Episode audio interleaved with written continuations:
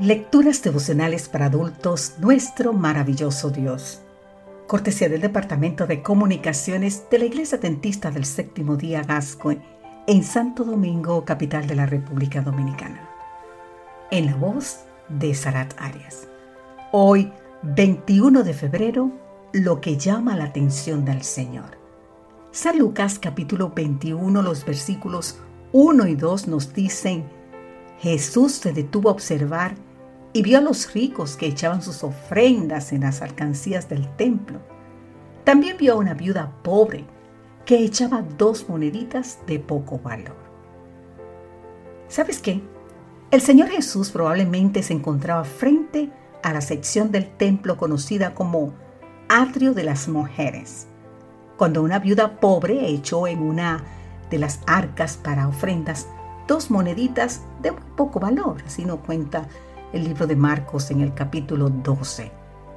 Por ser viuda y pobre, esta mujer ocupaba el estrato más bajo de la sociedad.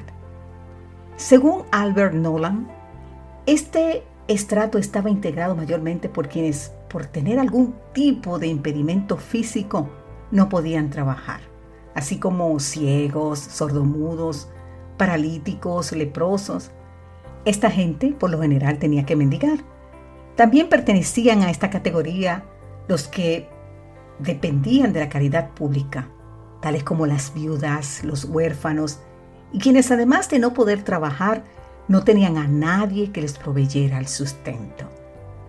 Con ese trasfondo, no sorprende leer que Lucas en su relato diga que se trataba de una viuda muy pobre y que el término que usa en griego significa uno que vive con lo indispensable y que tiene que trabajar cada día a fin de tener algo que comer al día siguiente. Su ofrenda, por lo tanto, tiene que haber sido muy pequeña y muy inferior a la de los ricos. Estos, según San Marcos, echaban grandes cantidades. Al reflexionar en este episodio, no puedo evitar sentir una amorosa reprensión de parte del Salvador por lo poco que estoy dando de mi vida, de mi tiempo, de mis recursos, a su iglesia y a quienes tienen menos que yo. No puedo evitar pensar que mientras esta pobre mujer dio como ofrenda todo el sustento que tenía, en cambio, yo estoy dando lo que me sobra. Pero así como en este relato, recibo una amorosa reprensión, también encuentro un poderoso estímulo. He aquí la razón de todo cuanto ese día ocurrió en el templo. Fue el sacrificio de esa pobre mujer lo que más llamó la atención del Salvador.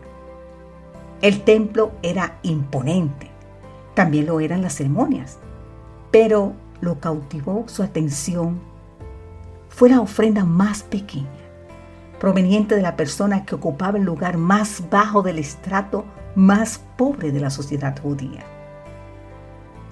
Alabado sea Dios.